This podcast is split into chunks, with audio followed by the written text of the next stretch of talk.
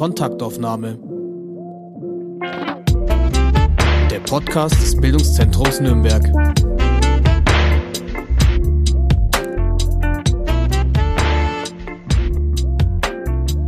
Guten Tag, mein Name ist Grażyna Wanat und ich bin heute zu Gast bei Oskar Brabanski in der Beratungsstelle Faire Mobilität in Nürnberg. Guten Tag.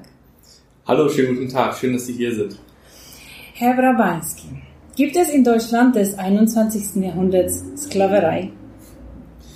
Äh, eine gute Frage. Also Sklaverei ist natürlich ein, sehr extremer Begriff. Was definitiv vorhanden ist, sind sehr stark ausbeuterische oder auf Ausbeutung angelegte Arbeitsverhältnisse. Und äh, natürlich gibt es auch so etwas wie Menschenhandel, das auf jeden Fall ja. Aber von Sklaverei zu sprechen ist natürlich, ein sehr politischer Begriff und sehr plakativ, aber ähm, natürlich gibt es keine Sklaverei. Es gibt Organisationen, die eben von moderner Sklaverei sprechen. Es gibt zum Beispiel so eine australische äh, Menschenrechtsorganisation Walk Free Foundation und die schätzt die Anzahl der modernen Sklaven äh, nur in Deutschland auf 167.000. Und unter moderner Sklaverei verstehen sie eben diese äh, eine Art von Zwangsarbeit, wo die Zwänge keine Ketten sind, sondern andere Art von Zwängen. Mhm. Ja, Zwänge ist natürlich sehr vielfältig. Also wir haben, wir haben, also es gibt ja auch den Straftatsbestand der Arbeitsausbeutung oder des Menschenhandels zum Zwecke der Arbeitsausbeutung. Und ähm, das findet sich auch immer wieder, also nicht nur in der Prostitution, sondern tatsächlich auch auf Baustellen, in der Gebäudereinigung und, und, und. Äh, also die, das gibt's definitiv, aber wie Sie schon sagten, diese, diese informellen Ketten, ähm, das ist natürlich die Frage, wo fängt das an, wo fängt der Zwang an und wo hört der auf? Ich meine, wir haben ja alle den Zwang, dass wir arbeiten gehen, weil wir eben Geld brauchen. Aber ähm, wir haben natürlich die Alternative, wir können uns eine andere Arbeit suchen, wir können eine andere Arbeit, wir können frei wählen. Und das ist eben für viele Menschen nicht möglich. Eben. Äh, ich möchte gerne am Anfang unseres Gesprächs auf einen Fall eingehen, der allgemein bekannt wurde jetzt auf einmal und für Schlagzeilen sorgt. Ähm, und in dem äh, wie in einem Vergrößerungsglas mehrere schreckliche Aspekte gleichzeitig sichtbar wurden. Und Sie wissen bestimmt, wovon ich spreche. Genau, ja, von der Fleischindustrie. Richtig. Also von dem Fleischskandal bei Tönnies. Und ich fasse äh, kurz zusammen. Nach dem Corona-Ausbruch beim Fleischbetrieb Tönnies im Kreis Gütersloh sind mehr als 1300 Angestellte positiv auf Corona getestet worden. Einen so großen Hotspot hat es in Deutschland noch nie gegeben. Die ersten politischen Reaktionen waren, meiner Meinung nach, symptomatisch für das, worüber wir gleich sprechen werden. Auf die Frage einer Reporterin nach einem Zusammenhang zwischen den in Nordrhein-Westfalen verhängten Corona-Regeln und dem Massenausbruch antwortete Ministerpräsident Armin Laschet. Das sagt darüber überhaupt nichts aus, weil Rumänen und Bulgaren da eingereist sind und da der Virus herkommt. Das sagt darüber überhaupt nichts aus, weil Rumänen und Bulgaren da angereist sind und da der Virus herkommt. Alles klar. Rumänen und Bulgaren, die haben das doch eingeschleppt und schon hat man Schuldige gefunden. Fangen wir also damit an. Was haben Rumänen und Bulgaren mit einem Fleischbetrieb mitten in Deutschland zu tun? Ähm, ja, mittlerweile arbeiten in der Fleischindustrie in Deutschland eben zu einem sehr, sehr, sehr hohen Anteil Rumänen und Bulgaren häufig als Werkvertragsbeschäftigte und Subunternehmer. Gerade auch im Bereich der Schlachtung und der Zerlegung, also ist der Anteil an osteuropäischen Arbeitskräften bei weit über 90 Prozent. Ähm, kaum ein Deutscher macht diese Arbeit, oder kein mhm. Deutscher, und wenn dann eher nur in den, in den Führungspositionen. Und die Arbeitsverhältnisse sind natürlich seit jeher prekär und ausbeuterisch. Also geltendes Recht wird häufig umgangen. Die Menschen leben zusammengefercht in sehr engen Unterkünften. Mhm. Manche teilen sich nicht nur ein Zimmer, sondern teilen sich wirklich Betten in Schichten. Und äh, das ist natürlich ein Nährboden um, äh, für Infektionen. Betten in Schichten? Das äh, ist zwar seltener geworden, aber mhm. tatsächlich kommt es immer noch vorher. Mhm. Mhm. Ja, und dann kommt die äh, erste politische Reaktion stigmatisieren, ausgrenzen, von uns weisen. Es gab äh, noch eine Aussage von Herrn Laschet, mit der ich noch ein größeres Problem hatte. Er sagte nämlich, aber solange wir alles tun, dass es gelingt, dass es nicht überspringt auf die Bevölkerung, können wir andere, bessere, zielgerichtetere Maßnahmen ergreifen. man muss aufpassen, dass die Seuche nicht auf die Bevölkerung überspringt. Also vorweg, ich finde diese Aussagen von Laschet unsäglich.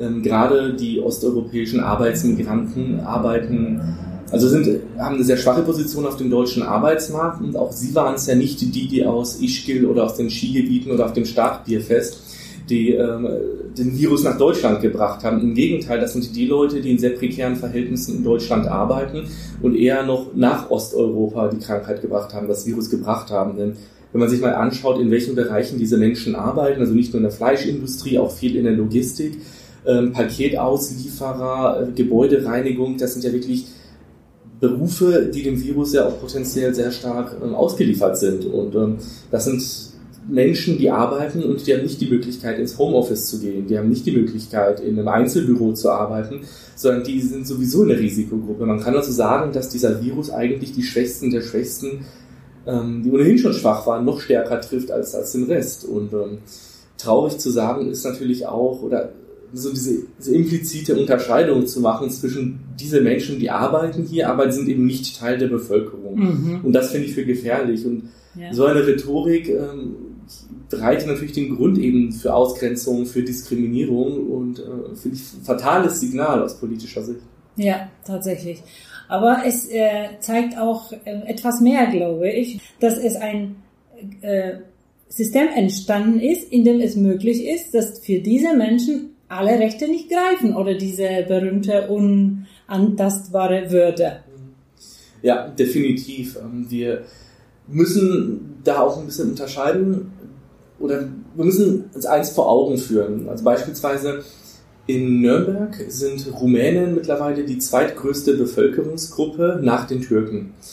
Türkinnen und Türken. Und mhm. in meinem subjektiven Gefühl sind Rumänen sehr unsichtbar. Also man sieht relativ wenig Rumänen. Ich finde, Polen sind relativ präsent, auch türkische Mitbürger sind präsent, aber Rumänen sind eher wenig präsent. Woran liegt das? Das liegt meiner Meinung nach eben auch daraus, dass man sie nicht zu einem Teil der Gesellschaft werden lässt. Also wenn die zum Beispiel hier hinkommen und in Fleischfabriken zu arbeiten, ähm, es wird ihnen ja nicht wirklich einfach gemacht zu integrieren, also sich zu integrieren. Ich meine, wenn man 200, 250 Stunden in der Woche arbeitet äh, oder im Monat arbeitet, kann man sich auch nicht integrieren. Man kann keinen Sprachkurs besuchen, wenn man nicht weiß, ob man an dem Tag jetzt bis 18 Uhr, bis 20 Uhr oder bis 24 Uhr arbeitet. Und wenn man morgens äh, in den Schlachthof, Schlachthof fährt und teilweise drei, vier Stunden unbezahlt wartet, bis man überhaupt erstmal anfangen kann zu arbeiten, weil sich vielleicht der Tiertransport verzögert hat, ähm, den Menschen gibt man natürlich keine Chance. Die Menschen haben natürlich auch keine Chance, eine Wohnung zu bekommen mhm. mit einem Werkvertrag. Ist ja klar, dass sie äh, einkaserniert werden in, in, in Werkswohnungen oder eben in, in Wohnungen in sehr beengten Arbeitsverhältnissen. Das ist natürlich die eine Seite der Medaille. Die andere Seite ist aber auch, ähm, und das sind auch die Menschen, die zu mir in die Beratung kommen, wir sprechen von sogenannten mobilen Beschäftigten. Mhm. Und das sind in der Regel Menschen, die nicht nach Deutschland kommen mit ihren Familien, um hier äh, neu anzufangen, um hier ein neues Leben zu beginnen, um sich zu integrieren, sondern es sind wirklich Menschen, die hier hinkommen zum Zwecke der Arbeit. Die haben in der Regel ihren Hauptwohnsitz und ihre Familie immer noch im Heimatland, in Polen, in Rumänien, in Bulgarien, arbeiten eben hier aufgrund der äh, extremen Lohnunterschiede und der Wohlstandsunterschiede zwischen den Ländern und fahren alle paar Wochen oder immer am Wochenende nach Hause zu ihrer Familie und bringen das Geld mit. Mhm. Deswegen, das ist auch ein Grund, warum diese Menschen im, im, öffentlichen Bild so unsichtbar sind und eben auch keine Lobby haben. Mhm. Ja, genau, sie haben keine Lobby. Ich habe vor zwei Wochen ein Gespräch mit Natascha Wodin äh, geführt. Das ist eine Autorin, die als Kind der russischen Zwangsarbeiter in äh, Nürnberg 45 äh, zur Welt gekommen ist. Und sie erzählte in ihren Büchern und in ihrem Gespräch hat sie auch erzählt, äh, ihre Ele Erlebnisse äh, als jemand, der zu einer ausgegrenzten Gruppe gehört mhm. hat. Und wir sind zum Entschluss gekommen, dass diese Menschen keine Sprache dafür hatten. Dass es eben Menschen waren, die kein Deutsch gesprochen haben und sich dadurch auch äh, mit ihren Berichten nicht wirklich bemerkbar machen konnten. Mhm. Ist das in, hier in diesem Fall auch so ähnlich? Ja, also definitiv auch. Ähm, man, mittlerweile zum Glück in diesem Jahr und ähm, berichtet die Presse ja auch sehr mhm. stark, also zumindest die Presse auch sehr stark über das, was passiert. Ähm, und also da hat Corona tatsächlich auch als Brandbeschleuniger gewissermaßen gewirkt und man sieht ja auch politische Bestrebungen, also das äh, Verbot von Werksverträgen im, im Kernbereich der Schlachtung ist auf jeden Fall ein erster sehr guter Schritt in die, in die richtige Richtung. Mhm. Also Sie würden sagen, diese Werkverträge, das ist die Quelle des Bösen oder gibt es noch mehrere? ja, also definitiv in dem Bereich schon. Sie, Sie müssen sich das vorstellen, dort arbeiten Menschen, die arbeiten in der Fleischfabrik, aber können ihnen nicht mal sagen, wer der Arbeitgeber ist, also für welche mhm. Firma sie eigentlich arbeiten. Das ist skandalös. Mhm. Geht natürlich auch äh, einher, an wen richte ich irgendwie meine Rechte, also meine Forderungen, wo fordere ich meine Rechte ein, auch Entlohnungsansprüche etc. Mhm. Und äh, das, also ich meine, das ist ein, Kernbereich, die Schlachtung und Zerlegung. Und in diesem Kernbereich werden großteils der, äh, also ein Großteil der Arbeiten an Subunternehmern, Werkverträge eben ausgegliedert. Es ist ja unvorstellbar. Dann stellen Sie sich irgendwie ein Unternehmen vor, was mhm. eigentlich was produziert, aber 95 Prozent an eine andere Firma ausgliedert. Das ist äh, undenkbar. Ja, aber das hat Gründe eben, ne? weil ja, man dann die Gesetze umgehen kann. Man, ja, auf jeden Fall. Und ähm, genau, auf jeden mhm. Fall. Man hat, also man lagert das unternehmerische Risiko. Mhm auf dem Rücken der Beschäftigten definitiv aus mhm. und erhöht die Gewinnspanne. Mhm. Und auch Arbeitsrechte oder Gewerkschaften kann man sich da überhaupt nicht vorstellen. Auch das, genau. Also es mhm. gibt natürlich gewerkschaftliche Bestrebungen, diese Menschen zu erreichen, mhm. aber sie werden natürlich auch eingeschüchtert. Es ist nicht einfach. Ja. Naja, und die, diese Menschen trauen sich nicht mal, Hilfe zu suchen, weil mhm. was haben sie eigentlich zu gewinnen? Haben sie eine Chance, hier irgendetwas zu erreichen? Oder können sie nur ihre Arbeit verlieren eigentlich, wenn sie sich beklagen? Also das, diese Ängste sind in meiner Beratung, also ich berate nicht nur in der Fleischindustrie, auch mhm. sehr viele ähm, Zeit- und Leiharbeitnehmer, auch aus Logistik, Transport, also wirklich eigentlich alle, all die Branchen, die als äh, prekär gelten, also auch ähm, Fernfahrer, Lkw-Fahrer, ähm, Bauarbeiterinnen, Bauarbeiter, mhm. Gebäudereinigerinnen. Und tatsächlich ist es erstmal sehr häufig so, dass die Menschen ihre Rechte erst gar nicht kennen. Sie wissen sie nicht, wie sind die Rechte und ähm, ich habe mich vor kurzem mit einem befreundeten Juristen unterhalten. Er hat gesagt, wenn jemand in Deutschland gekündigt wird, also ein Deutscher, der hier aufgewachsen ist, 90, 95-prozentige Wahrscheinlichkeit, dass er sich gegen eine Kündigung vor Gericht zur Wehr setzt. Und Sie können sich natürlich vorstellen, bei jemandem, der sich nicht mit dem Rechtssystem auskennt, mhm. der die Sprache nicht spricht und der auch noch unter diesem hohen ökonomischen Druck steht, sobald er die Arbeit verliert, sich sofort eine neue zu suchen, vielleicht sogar in einem anderen Teil von Deutschland, mhm. der setzt sich in der Regel nicht zur Wehr. Und viele Arbeitgeber wissen das und äh, nutzen das schamlos aus. Mhm. Ja. Und äh, gleichzeitig, das muss man, glaube ich, auch erwähnen, gleichzeitig gibt es äh, Menschen, die an dem Ganzen wahnsinnigen wahnsinnig großen Gewinn machen. Mhm. Diese Stufe sind die Unternehmer, die ihre Betriebe auf der Sklavenarbeit gegründet haben. Mhm. Also ich werde das, dieses starke politische Wort äh, benutzen, weil ich das so empfinde, wenn ich äh, lese zum Beispiel, dass Herr äh, Clemens Tönnies einer der reichsten Deutschen ist und einer der reichsten Menschen der Welt. Mhm. Und äh, in seinem Betrieb äh, arbeiten Menschen, unter schrecklichst, äh, schrecklichsten Umständen arbeiten und leben. Sie sagen, dass es jetzt, äh, dass sich die Medien jetzt dafür interessieren und dass es vielleicht äh, was verändern wird. Mhm. Ich habe einen Bericht gefunden äh, in der Zeitschrift EMA. Mhm. Über Bestrebungen und äh, die vor 20, 12 Jahren gestartet worden sind. Und damals hat viel die, die Presse davon geschrieben. Es gab Diskussionen und es ging tatsächlich um äh, Tönnies auch. Mhm. Und nichts ist seitdem mhm. geschehen. Also es gab ja auch in der Fleischindustrie Selbstverpflichtungen, aber ah. äh, eine Sache zeigt sich, so Selbstverpflichtungen ja. helfen nicht, es müssen Gesetze her.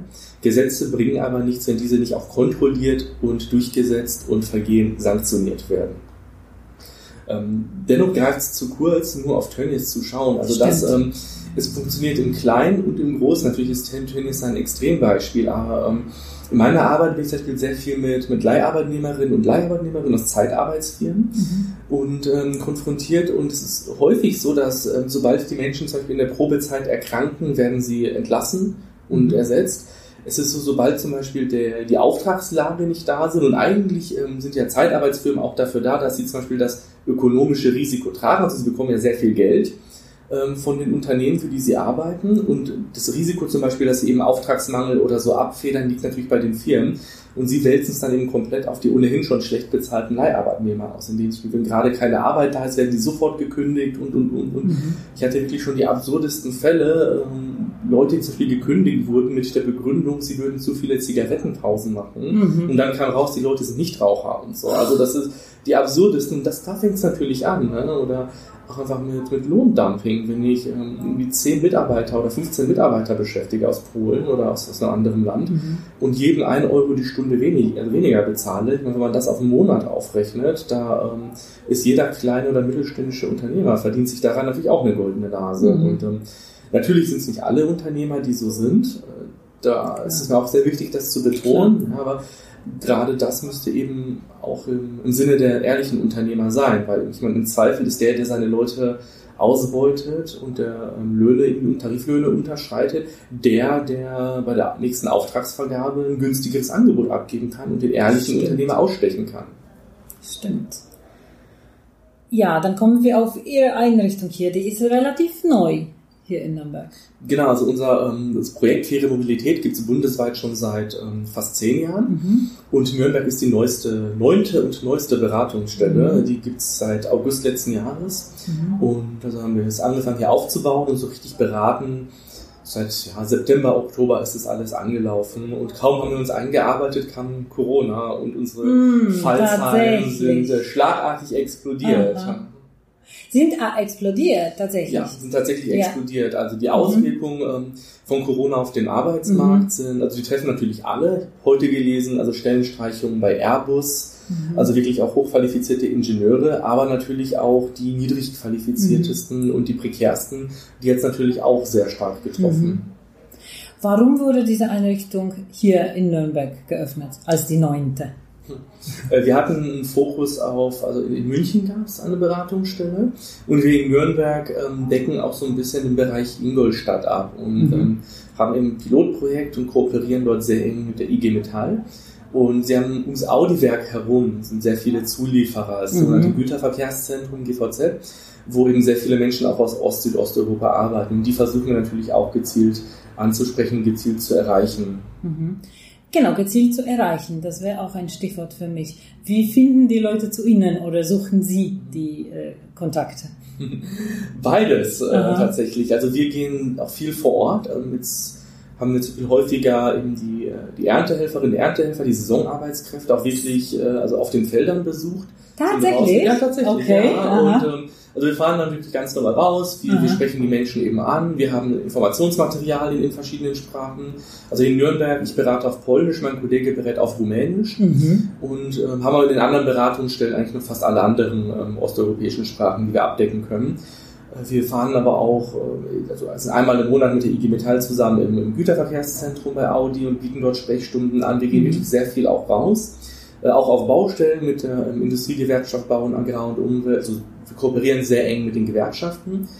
Ähm, auf der anderen Seite, ich berate sehr viel auch über die sozialen Medien. Also ich habe ein dienstliches Facebook-Profil und ich Aber auf Deutsch. Auf Polnisch stand das. Auf Polnisch. Auf ah, Polnisch, das ja. habe ich noch nicht entdeckt. Ah, okay. okay. Ja, ja. ja, also relativ frisch tatsächlich. Aha. Und ähm, weil wo treffen sich die Polen oder wo ja, treffen natürlich. sich halt auch die Rumänen auf Facebook? Ne? Es gibt äh, große Facebook-Gruppen, Polen in Nürnberg, Polen in, in Bayern, äh, Polen in Deutschland.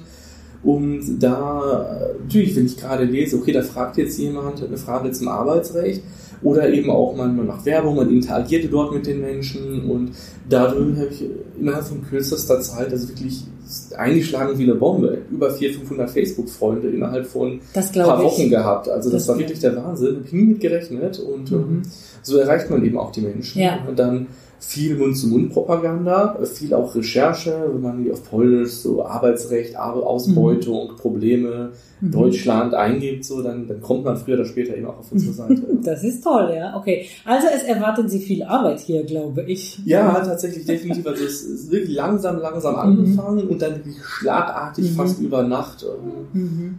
Okay. Und trauen sich die Menschen tatsächlich? Äh, also sind das nur nicht nur so vorsichtige erste Fragen und dann machen Sie einen Rückzieher oder sind Sie bereit, auch irgendwelche Schritte zu unternehmen?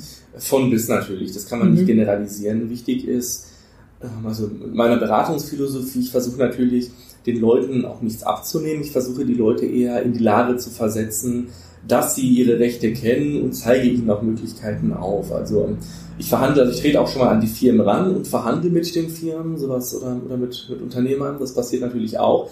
Versuche aber eher die Leute in eine Lage zu versetzen, dass sie dazu in der Lage sind. Und also meine Beratungsphilosophie geht dahingehend, dass ich natürlich versuche, die Leute in, in eine Lage zu versetzen, dass sie selber ihre Rechte wahrnehmen können, dass sie selber so weit sind, dass sie ähm, an den Arbeitgeber rantreten können und sagen, ähm, nein, das ist so nicht richtig, das sind meine Rechte, die möchte ich gerne haben.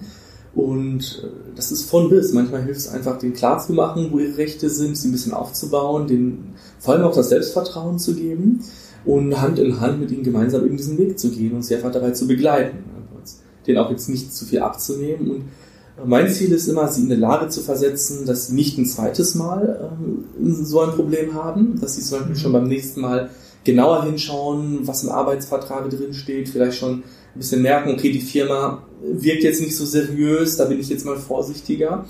Und viele Unternehmer sind aber tatsächlich auch, ähm, wenn sie merken, dass jemand seine Rechte kennt, und wenn Sie merken, dass jemand Widerspruch äh, leistet, Widerstand leistet. Und Unterstützung hat. Und Unterstützung hatte das auch, dass die dann ganz, ganz, ganz schnell einlenken. Ja, mhm. das, äh, das definitiv. Und mhm. ähm, klar, ich meine, wenn, wenn der merkt, okay, acht Leute, die, die akzeptieren es und dann auf einmal fangen zwei Leute an, sich dagegen zu wehren, dann rudert man schon zurück. Ja, also da ist mit wenig Aufwand tatsächlich schon so sehr viel erreichbar. Und unser Ziel ist natürlich auch, also sich außergerichtlich irgendwie zu einigen. Also natürlich, wir zeigen die Wege auf, wie es ist, die Klage einzureichen mhm. beim Arbeitsgericht und unterstützen auch dabei oder auch mit dem gewerkschaftlichen Rechtsschutz zusammen. Aber das ist halt immer nur das letzte Mittel und häufig ähm, schafft man es natürlich Vorher. Oder häufig schafft man schon, sich schon vorher zu einigen. Tatsächlich. Genau, ja. Also Sie haben definitiv Erfolge. Ja, absolut, definitiv. Ja. Und ja. Also auch wirklich ähm, Leute, die schon angerufen haben, gesagt haben, ich habe jetzt eine neue Arbeit und da hatte ich ein Angebot und da hatte ich gesehen, das und das stand im Arbeitsvertrag drin, das haben sie mir gesagt, da soll ich darauf achten und das war so nicht richtig und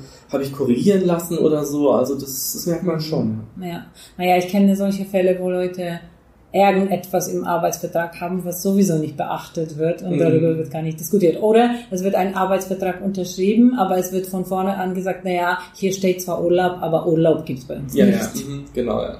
Das sind auch so bei uns äh, vieles, also viele Fälle haben mit Urlaub zu tun, dass mhm. zum Beispiel einfach während des Urlaubs eben nicht, äh, nicht, nicht weiter bezahlt wird mhm. oder dass bei der Kündigung die ausstehenden Urlaubstage unter den Teppich gekehrt und nicht vergütet werden oder sehr häufige Masche ist tatsächlich, dass wenn Leute kündigen oder gekündigt werden, mhm. dass beispielsweise die letzten beiden Wochen nicht bezahlt werden oder mhm. der letzte Monat nicht bezahlt wird. Und ähm, natürlich aus Arbeitgebersicht, also natürlich ist es überhaupt nicht rechtens und ähm, aber die wissen, okay, die Leute gehen dann woanders hin, dann können die sich nicht wirklich wehren, die wissen nicht, wie man sich wehrt und viele sind dann eher so, die, sagen, okay, ich muss jetzt einfach schnell eine neue Arbeit finden und hm, ich weiß nicht, was ich jetzt machen soll und da helfen wir dann, schreiben mit den Leuten gemeinsam Geldmachung und unterstützen sie dann auch vom Arbeitsgericht und also das ist wirklich was, was ähm, viele, viele Unternehmer machen. Und mhm. ich sage den Leuten, ey Leute, wehrt euch dagegen, weil ich meine, wenn sich von, von zehn Leuten nur zwei dagegen wehren, und selbst wenn sie vor Gericht gehen und alles, dann ist es immer noch ein Plusgeschäft für den Arbeitgeber. Aber wenn sich von zehn Leuten auf einmal sechs oder sieben dagegen wehren, dann hören die Arbeitgeber auch irgendwann auf, sowas zu machen, weil ähm, die, die dann mhm. der Aufwand den Ertrag nicht lohnt. Aber im Moment, glaube ich, schaut so aus, dass sie genügend neue Menschen zur Auswahl haben. Mhm. Es gibt immer wieder welche, die nachkommen, wenn man Menschen entlässt. Und ja. das ist auch den Arbeitnehmern auch bewusst mhm. und den Arbeitgeber genauso. Ja, also es ist eine paradoxe Situation, weil man mhm. könnte meinen, es gibt einen Arbeitnehmermarkt, ja, dass die mhm. Arbeitnehmer eigentlich, wenn sie zusammenhalten würden, die Bedingungen eigentlich diktieren könnten. De facto machen es eben diese Faktoren, wie diese Einkommensungleichgewichte etc. Ähm, nicht einfach, also zwischen, zwischen und auch die mhm. Sprachbarrieren, die institutionellen Barrieren. Und ähm, genau da ist natürlich auch die Politik gefragt. Da mhm. schärfere Gesetze, äh, mehr Kontrollen, also gerade auch Mindestlohnverstöße. Mhm. Ähm, das ist eigentlich Unding. Dann müsste die Finanzkontrolle Schwarzarbeit definitiv personell viel mehr aufgestockt werden, auch viel mehr Befugnisse bekommen und mhm. stärker kontrollieren, als das der Fall ist. Mhm. Und welche Branchen sind am meisten betroffen von dem ganzen Drama? Also Baustellen wissen wir schon. Genau, Baustellen sind sehr bekannt, äh, Fleischindustrie Klar. natürlich, äh, Landwirtschaft und die Mhm. Saisonarbeitskräfte, Mhm. aber auch sehr viel in der Logistik. Aha. Mit Logistik meine ich wirklich vom als Sub, Sub, Subunternehmer Oh, ja. oder Scheinselbstständiger Mhm. Fahrer für ähm, Amazon oder, oder DHL oder DPD oder für ein Paket ähm, Unterdienstleister bis hin wirklich zum internationalen Straßentransport oder also alles, was irgendwie mit Logistik hat, auch im Lager, ähm, viel Zeitarbeit, Produktion, Mhm. ähm, 24-Stunden-Pflege, also Oh, die, ja. die Mhm. äh, Frauen aus, aus Osteuropa, die wirklich dann Aha. bei den Familien hier wohnen und Mhm. jede Branche hat eigentlich ihr eigenes Ausbeutungsmodell, wie ich immer gerne sage. Ah, und ähm, überall sind die Probleme, also überall gibt es spezielle Probleme, die immer branchenspezifisch Mhm. sind. Gebäudereinigung natürlich. Mhm. Gibt es etwas, was speziell für diese Region hier ist, würden Sie sagen? Äh, wir haben natürlich viel Industrie auch und Mhm. dementsprechend viel Zeitarbeit, Mhm. viel Leiharbeit, viel Produktion und Logistik. Währenddessen zum Beispiel eben im norddeutschen Bereich, ja, also Nordrhein-Westfalen, nordöstliches Nordrhein-Westfalen bis hoch nach Niedersachsen, Schleswig-Holstein, das ist natürlich vermehrt die Fleischindustrie. Mhm. Bei uns sind es eher die Automobilzulieferer, aber da sind wir noch relativ am Anfang in der Kooperation. Da hatten wir natürlich noch nicht so viele Fälle. Mhm. Also, dass man ein schlechtes Gewissen hat, äh, wenn man ein Auto kauft, ist schon klar. Wie ist es mit Spargel? Kann man die Spargel ohne schlechtes Gewissen essen? äh, schwierig. Ich persönlich esse wirklich gerne Spargel. Ähm, Aha. es ist auch an fast jedem Spargelhof, den wir besucht haben, gab es natürlich Ungereimtheiten. Mhm. Auch dieses Jahr tatsächlich, wo man eigentlich sagte, ähm, die Erntehelfer waren ja nicht in der Masse vorhanden, wie sie in Mhm. den letzten Jahren vorhanden waren. Über 40.000 wurden ja eingeflogen aus, aus Rumänien Ja. mit, den, mit den Sonderflügen. Und ja, aber dennoch, wir hatten sehr viele Fälle. Und ähm, jetzt zum Ende der Saison wird sich zeigen, wenn die Endabrechnungen kommen, wie schlimm es halt wirklich wird. Mhm. Aber eigentlich, unsere Besuche haben gezeigt, dass eigentlich auf fast jedem Spargelhof, den wir besucht haben, wo wir mit Menschen gesprochen haben und unsere Infomaterialien verteilt haben, kamen Anrufe, kamen Rückfragen, Mhm. kamen Probleme und auch die Bilder, die ich teilweise bekommen habe von den Unterkünften, Mhm. äh, die haben natürlich keinerlei Corona-Hygieneregeln entsprochen, wenn man zu fünf, zu sechs in einem Raum schläft, auf Mhm. engstem Raum und Mhm. das, das geht natürlich gar nicht. Ja, ja ich habe das ein bisschen so äh, lächelnd gefragt, mit, das mit dem schlechten Gewissen, aber trotzdem äh, kann man diese Frage stellen, was können wir als Einzelmenschen, die überhaupt nicht involviert sind und trotzdem Nutznießer sind, weil wir billig hier und dort was kaufen Mhm. können dadurch, was können wir machen, um was an diesen Verhältnissen zu ändern? Also, es ist halt schwierig zu generalisieren. Ich Mhm. persönlich kaufe zum Beispiel mein Fleisch beim, beim lokalen Metzger und eben nicht im Supermarkt. Ich spreche jetzt natürlich auch aus einer sehr privilegierten Position, weil das Eben. muss man sich auch ähm, leisten können, Genau. ja. Und ich meine, so als Vergleichswerte in der Fleischindustrie, ähm, ein ungefähr 100 Kilo Schwein kostet den Schlachthof ungefähr 160 Euro, also Mhm. 1,60 Euro pro Kilo im Einkauf, lebendig. Und was schätzen Sie, was die, also wirklich von der Anlieferung über, also ab der Anlieferung, das heißt die komplette Schlachtung, die Zerlegung bis zum verzehrfertigen Schnitzel, Mhm. ähm, wie teuer ein Schwein da ungefähr ist oder wie viel es äh, kostet, dieses Schwein zu schlachten, zu zerlegen und alles in der industriellen Mhm. Schlacht. Wir sprechen von 5,50 Euro. Nein. Ja, das sind Werte, ich meine, selbst wenn man es verdoppelt, verdreifachen würde, ähm, Mhm. wäre es immer noch kein signifikanter Preiseinstieg. Mhm. Zumal ja wirklich in Deutschland ja mittlerweile auch ein sehr großer Exporteur ist. Also in den Mhm. letzten 15 Jahren ähm, hat sich Deutschland vom Fleischimporteur zum Exporteur entwickelt. Mhm. Und ja, also es ist als Konsument eigentlich schwierig. Also ich versuche viel regional zu kaufen, ich versuche viel Bio zu kaufen. Das äh, muss man sich natürlich auch leisten können. Ist natürlich nie ein Garant dafür, dass äh, man keine Lebensmittel hat, die frei von Ausbeutung sind. Mhm. Und eine andere Art von Unterstützung dieser Menschen? Also jetzt gerade gab es ja große Solidaritätsaktionen, da Mhm. gibt's für eben die Mitarbeiter bei, bei Tönnies, die in Mhm. Quarantäne sind, dass man Pakete ähm, packen und denen zuschicken konnte und das war wirklich ein sehr großer Rücklauf, also Mhm. ein Wahnsinn, vielen Dank da nochmal an alle Helferinnen und Helfer. Ähm, natürlich, also es ist die politische, also generell Wegsehen ist keine Option. Richtig. Also Mhm. auch bei uns melden oder beim, beim Zoll melden, wenn man was Verdächtiges sieht, zum Mhm. Beispiel auch überbelegte Arbeiterunterkünfte. Die Mhm. Stadt Nürnberg hat als Beispiel ähm, eine Stelle gegen äh, Wohnungsmissbrauch oder Missbrauch von Wohnraum. Dort kann man sich auch hinwenden, wenn man merkt, okay, da ist eine Wohnung, die wird aber irgendwie als überbelegte ähm, Arbeiterunterkunft benutzt. Das ist also mhm. nicht wegschauen, einfach zivilgesellschaftlich aktiv werden mhm. und natürlich auch dafür sorgen, dass politisch die Weichen dafür Ja, nur, werden. nur dadurch kann man wirklich etwas in dem System ändern, ja, dass sich politisch etwas ändert. Ich meine, das ist nicht nur eine politische Frage, finde ich, da sind wir auch als Menschen gefragt, ob wir mhm, wirklich wollen, richtig. dass es Mitmenschen gibt, die unter solchen Bedingungen arbeiten. Ja. Und ähm, mhm. das ist eigentlich für mich eine Frage von Anstand. Und es ist eigentlich für mich eine Frage, die ich jetzt von der politischen Richtung, ob ich jetzt eher ähm, Sozialdemokrat oder erzkonservativ bin, mhm. kann ich es trotzdem nicht wollen, dass Menschen ausgebeutet werden, zusammengefercht werden und äh, ihre Rechte, ihre Rechte beraubt werden. Ja, Hauptsache Profit. Ja. ja.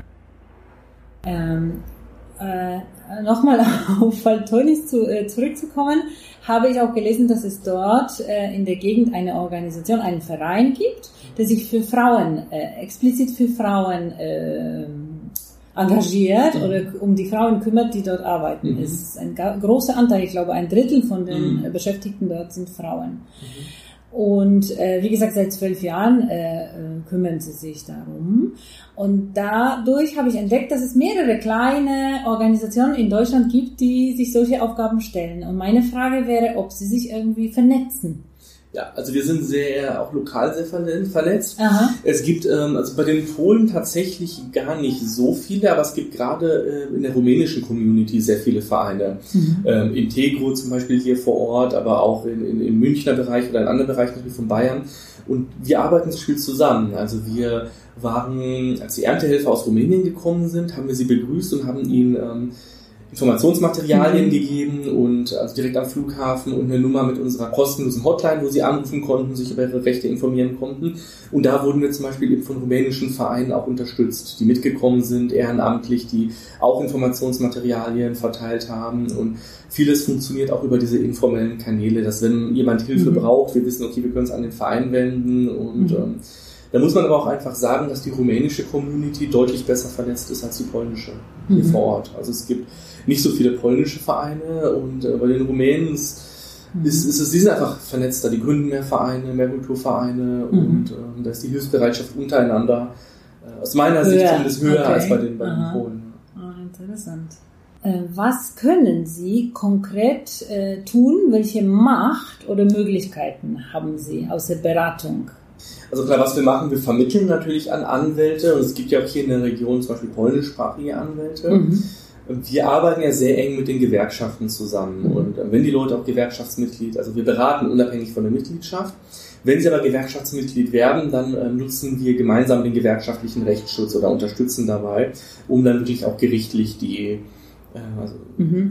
und Forderungen durchzusetzen. Und passiert das tatsächlich, dass äh, solche mhm. Spargelsteher dann äh, Gewerkschaftsmitglieder werden? Ja, tatsächlich. Und die Gewerkschaften mhm. haben sich da auch gewandelt. Und Aha. zum Beispiel ist in diesem Jahr das erste Mal, dass die äh, Industriegewerkschaft Bau, Agrar und Umwelt so ein Saisonarbeiter-Mitgliedschaftsmodell hat. Das heißt, die Leute können wirklich für die Saison, wo sie hier arbeiten, zu einem recht günstigen Festpreis ähm, Gewerkschaftsmitglied werden das und haben toll. dann dafür den kompletten mhm. Rechtsschutz. Und ähm, das ist ein guter, guter, gutes Modell Klasse. und ein toller mhm. Schritt in die, in die richtige Richtung. Ja. Mhm. Und funktioniert schon. Es funktioniert, ja. Es gab mhm. schon einige Fälle. Mhm. Und ja, vieles funktioniert eben auch über die außergerichtliche ähm, Lösung. Sie sind Mediator, ne? Genau, ja. hilft das? Das hilft tatsächlich, äh, wobei ich natürlich anders als in einer klassischen Mediation bin ich ja schon eher einseitig natürlich. Also wir stimmt parteiisch. Parteiisch, genau. Ja, ja. genau. Ich bin nicht allparteiisch. und, ja, aber mhm. vieles eben, also mit Fingerspitzengefühl dann auch zu tun und sehr vieles aus meiner Mediationsausbildung und meinem Studium hilft mir im, im mhm. Verhandeln auch mit den Arbeitgebern, zu Sondieren der Interessen und ähm, ich, also ich arbeite viel auch so in, in dem Bereich des dass ich wirklich versuche, jetzt was rauszuhandeln und bevor es eben vor Gericht geht und ja, da muss man natürlich auch gucken, wo sind die Interessen der, der Ratsuchenden, die zu uns kommen, wo sind die Interessen der Arbeitgeber und häufig einigt man sich da tatsächlich. Ja, das klingt toll. Sie haben auch äh, Philosophie und Kulturreflexion studiert. Genau, ja. Das klingt interessant. Hat das was jetzt äh, zu tun mit der Arbeit, die Sie, die Sie machen? Äh, retrospektiv betrachtet. Ich habe dann einen Schwerpunkt eben auf politische mhm. Theorie, politische Philosophie gesetzt, dann, mhm. dann eben Politikwissenschaften, Schwerpunkt politische Theorie studiert.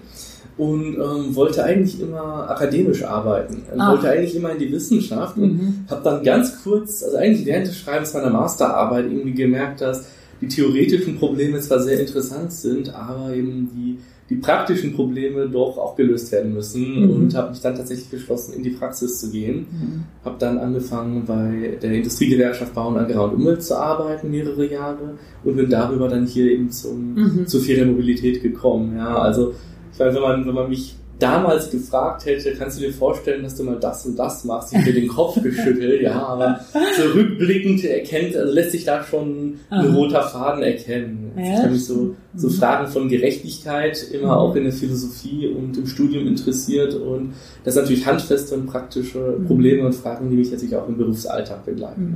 Mhm. Und vermissen Sie Philosophie ein bisschen?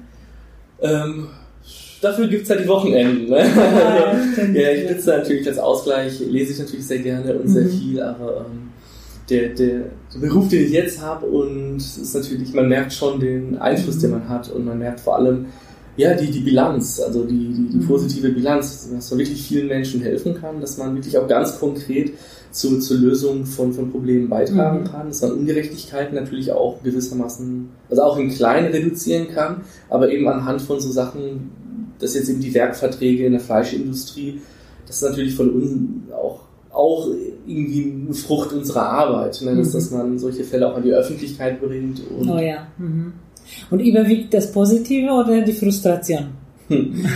Mm, Also man muss den schmalen Grat treffen zwischen, man muss natürlich empathisch sein in unserer oh ja. Arbeit, Mhm. aber man muss auch versuchen, sich ein bisschen abzugrenzen. Ja. Und das ist, glaube ich, viele Menschen auch in der Migrationsberatung oder im Flüchtlingsbereich arbeiten. Mhm. Das ist wirklich schwierig und äh, man, man muss mit Feuer dabei sein, man muss mit Leidenschaft dabei sein und man muss wirklich ein offenes Ohr haben, aber man muss auch für sich selber sorgen und da gucken, okay, Mhm. ich, ich sorge jetzt auch mal ein bisschen für mich und versuche irgendwie Abstand zu gewinnen. Mhm. Sie sind zweisprachig groß geworden, nicht wahr?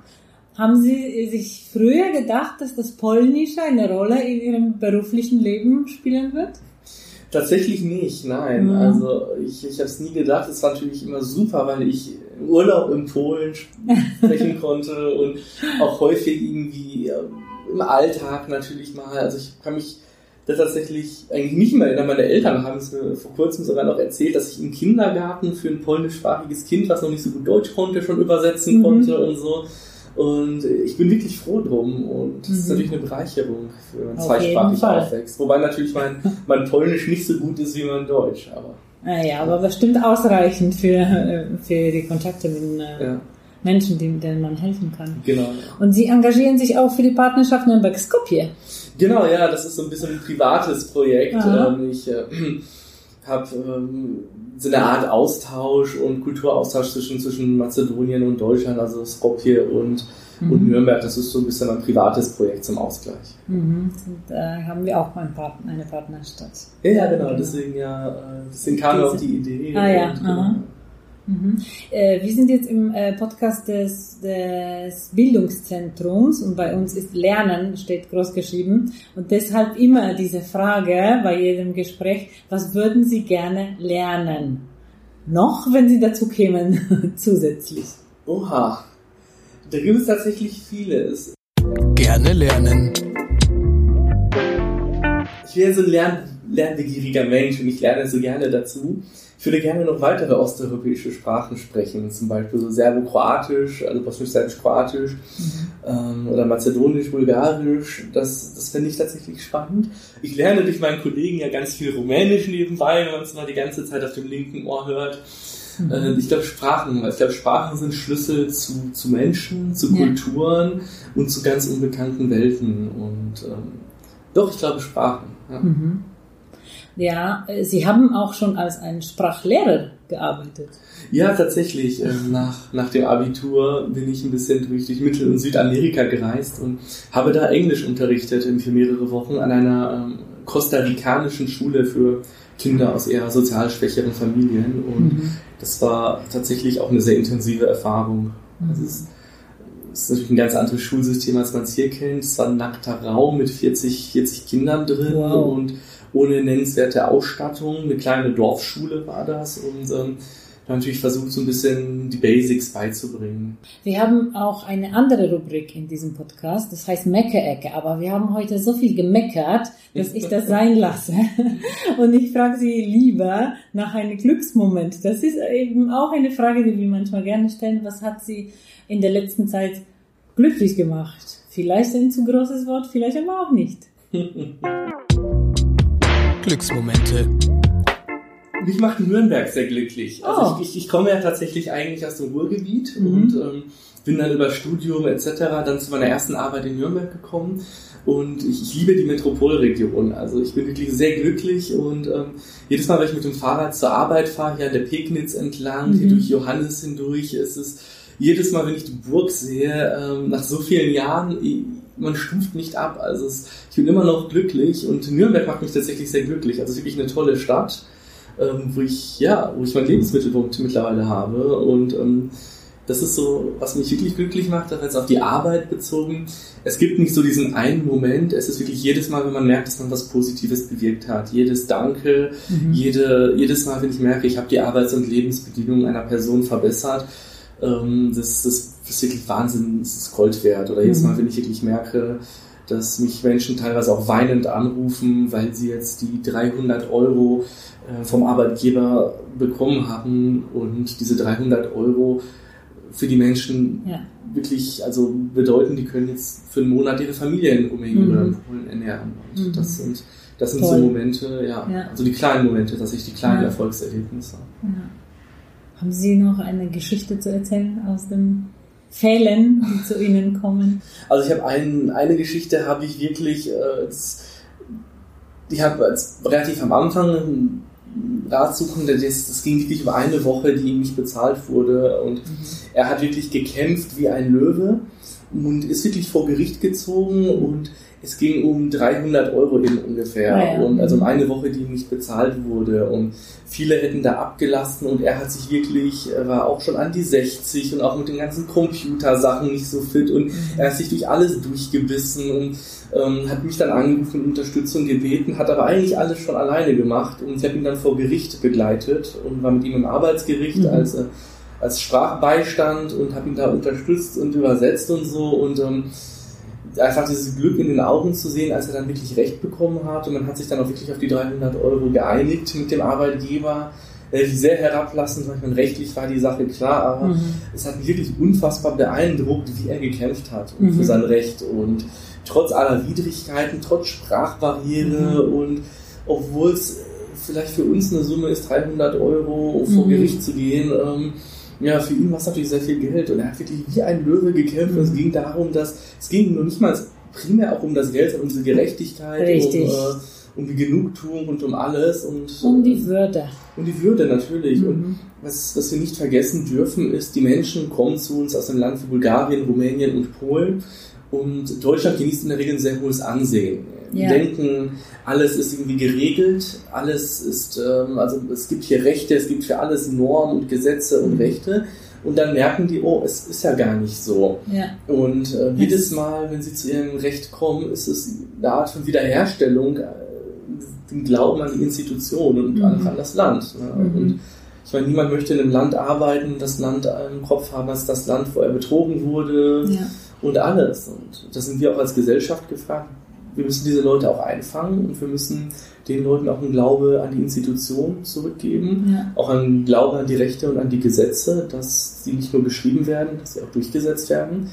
Und ähm, dieser Mann vor Gericht, der so gekämpft hat, mhm. der wirklich, und der hat mich beeindruckt. Und mhm. das ist eine Geschichte, die, die würde ich allen, allen mitgeben. Ich meine, mhm. es lohnt sich für seine Rechte zu kämpfen und mhm es lohnt sich nicht, das Vertrauen in die Institutionen mhm. zu verlieren. Mhm. Also jetzt weiß ich ganz genau, an wem ich Menschen schicke, die mir Geschichten erzählen. Ich, ich habe drum, da ja. auch gewisse Kontakte. Sehr gut. Ja, und äh, ich möchte mich wirklich herzlich für dieses Gespräch bedanken. Und ich hoffe, dass wir uns vielleicht in einem Jahr hier treffen können und Sie sagen mir, jetzt ist alles viel, viel besser.